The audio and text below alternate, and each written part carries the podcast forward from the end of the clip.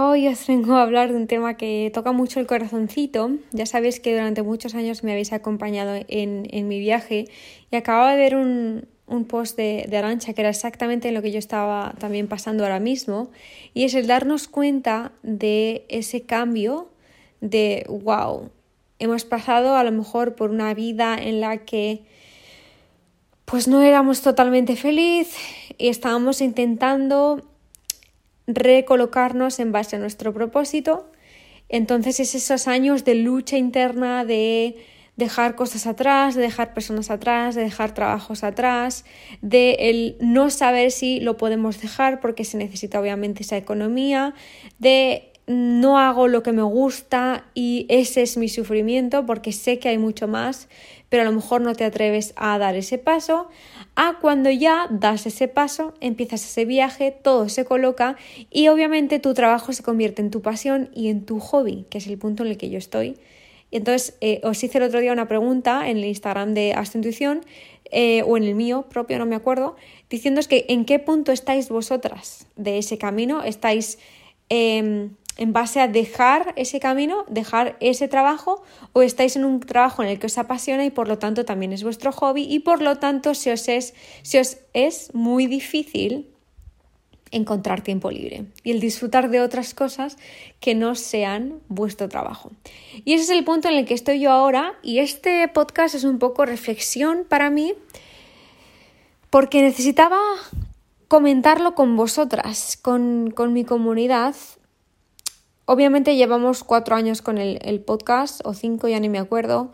Em, y obviamente habéis visto muchas partes de mí y muchas fases y también en redes sociales. Pero este camino en el que yo estoy ahora me estoy dando cuenta de que lo que más me hace feliz del mundo entero es toda aquella actividad que se acerca a mi propósito, que es el de enseñar al mayor número posible de almas sobre su despertar, sobre su autoconocimiento y sobre su espiritualidad. Entonces, claro, me doy cuenta de que eh, toda mi vida eh, he tenido muchos problemas de codependencia de mi pareja hasta que yo he encontrado esa libertad y en el momento en el que yo he encontrado esa libertad he podido ver mi propósito, mi trabajo, he clarificado mis ideas, he creado esta intuición y ahora vivo exactamente de lo que me gusta. Entonces, como veis, hay muchas etapas y muchos procesos y la pregunta de este podcast es en qué etapa estás tú, porque una vez que nosotras identificamos en qué etapa estamos, podemos ver los pros y los contras de esa etapa y por lo tanto mejorar los pros y sanar los contras, ¿vale? Esto es importantísimo de ver y si has llegado a este podcast, de verdad te agradecería la vida misma y te lo agradecería tu alma si te puedes sentar un segundito a decirte a ti misma en qué etapa estás de tu vida. Hay otra reflexión que quería traer con vosotras y que ya me la, me la habéis visto en redes sociales em, y no sé si en algún otro podcast ya he perdido la cuenta y es aquella de que no podemos vivir solo para el fin de semana. Si tú estás deseando que llegue el viernes, porque imaginaos que cuando digo fin de semana es porque es cuando la mayoría de la gente libra, pero si estás deseando que lleguen tus días libres del trabajo todas las semanas de tu vida, hay que plantearse algo. Hay que plantearse algo. Ahí hay un problema, ¿vale? Lo queramos ver o no, ahí hay un problema. Y no os lo digo yo, os lo dice vuestra esencia.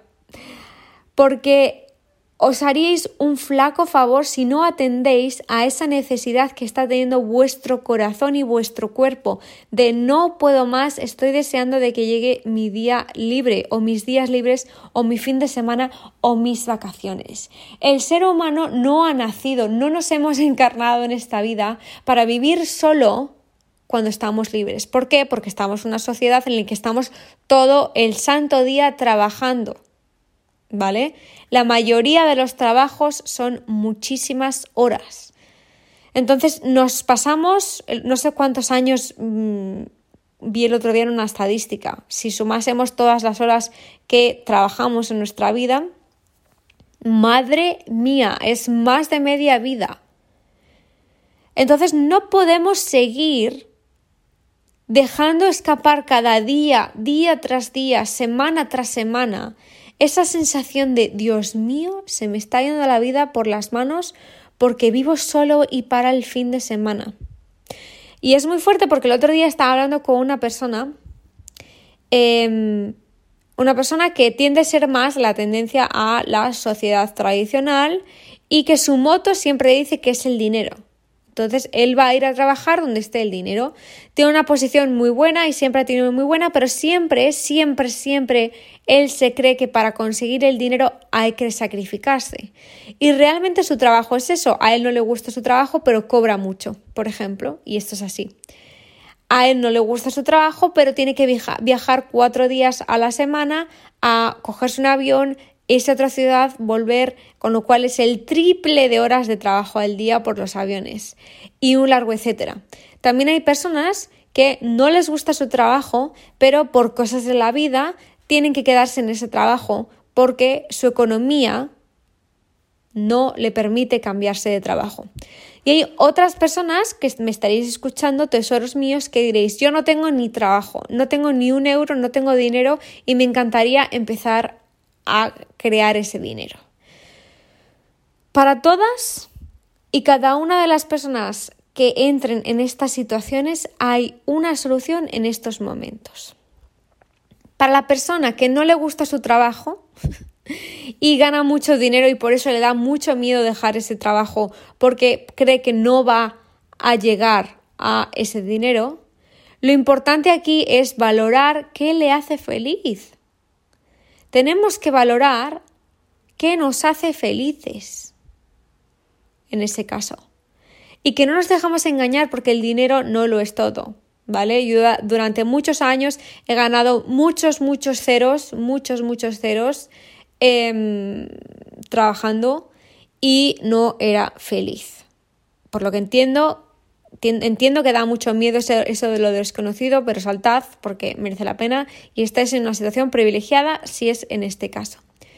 Si eres de las personas que no tiene una economía eh, muy buena, que vive con lo justo, con lo que gana en el trabajo y odia su trabajo, me gustaría que te sentases y que aprendieses, aprendieses sobre desarrollo personal y autoconocimiento para también aprender a planear según tu esencia los siguientes pasos en tu vida para cambiar ese desarrollo, para cambiar ese camino. Porque tu objetivo en este momento, si quieres cambiar de trabajo, es cambiar de trabajo. Con lo cual, todos los días se va al trabajo y después, con un poquito de compromiso, habría que mirar hacia dónde quieres ir y hacia dónde quieres llegar. ¿Vale? Para cambiar esas situaciones. En estos casos se requiere de una valentía extra, porque a lo mejor es buscar otro trabajo, empezar a ahorrar, con lo cual hay que cortarse, pues eh, a lo mejor algunos, algunos caprichos o algunas cosas para ahorrar ese dinero y dar ese salto. A lo mejor formarse, que hoy en día hay muchísimas opciones y no tienen por qué ser caras. Buscar soluciones a un problema que tú consideras un problema porque no te gusta tu trabajo. ¿Vale? Y te juro que estés en la situación en la que estés, siempre hay una solución. Pero para encontrar esa solución tenemos que ver cuál es nuestro problema en estos momentos. ¿Vale? Y también saber qué nos gusta, qué no nos gusta del trabajo, qué sí nos gusta, qué nos gustaría hacer. Muchas veces no cambiamos porque no sabemos ni siquiera lo que queremos y para ello hay que parar un segundito y ver qué queremos. Y después, para mis tesoritos que acabáis, acabáis de acabar la carrera o no estáis trabajando, no tenéis ni un duro en el bolsillo, como a mí también me ha pasado, es un poco lo mismo que en el caso anterior. ¿Qué quieres hacer? ¿Cuáles son tus objetivos? Organización, planificación, ¿vale? Me hace mucha gracia porque la siguiente clase que vamos a dar en el máster de, tu negocio consciente en asunción va sobre esto y mm, lo acabo de hilar, o sea, no me había dado cuenta. Y es que la importancia de planificar y organizar nuestra vida, nuestro trabajo sobre todo, es vital para poder vivir en paz. Y hoy que hemos ido a un sitio, he ido por la carretera, aquí hay unos miradores yendo a mi casa, que es lo más. Y me he parado porque he visto el atardecer y he dicho, ¿cómo me lo iba a perder esto? No me lo puedo creer que yo viva en este paraíso y viva de un lado a otro sin parar. ¿Cómo es posible?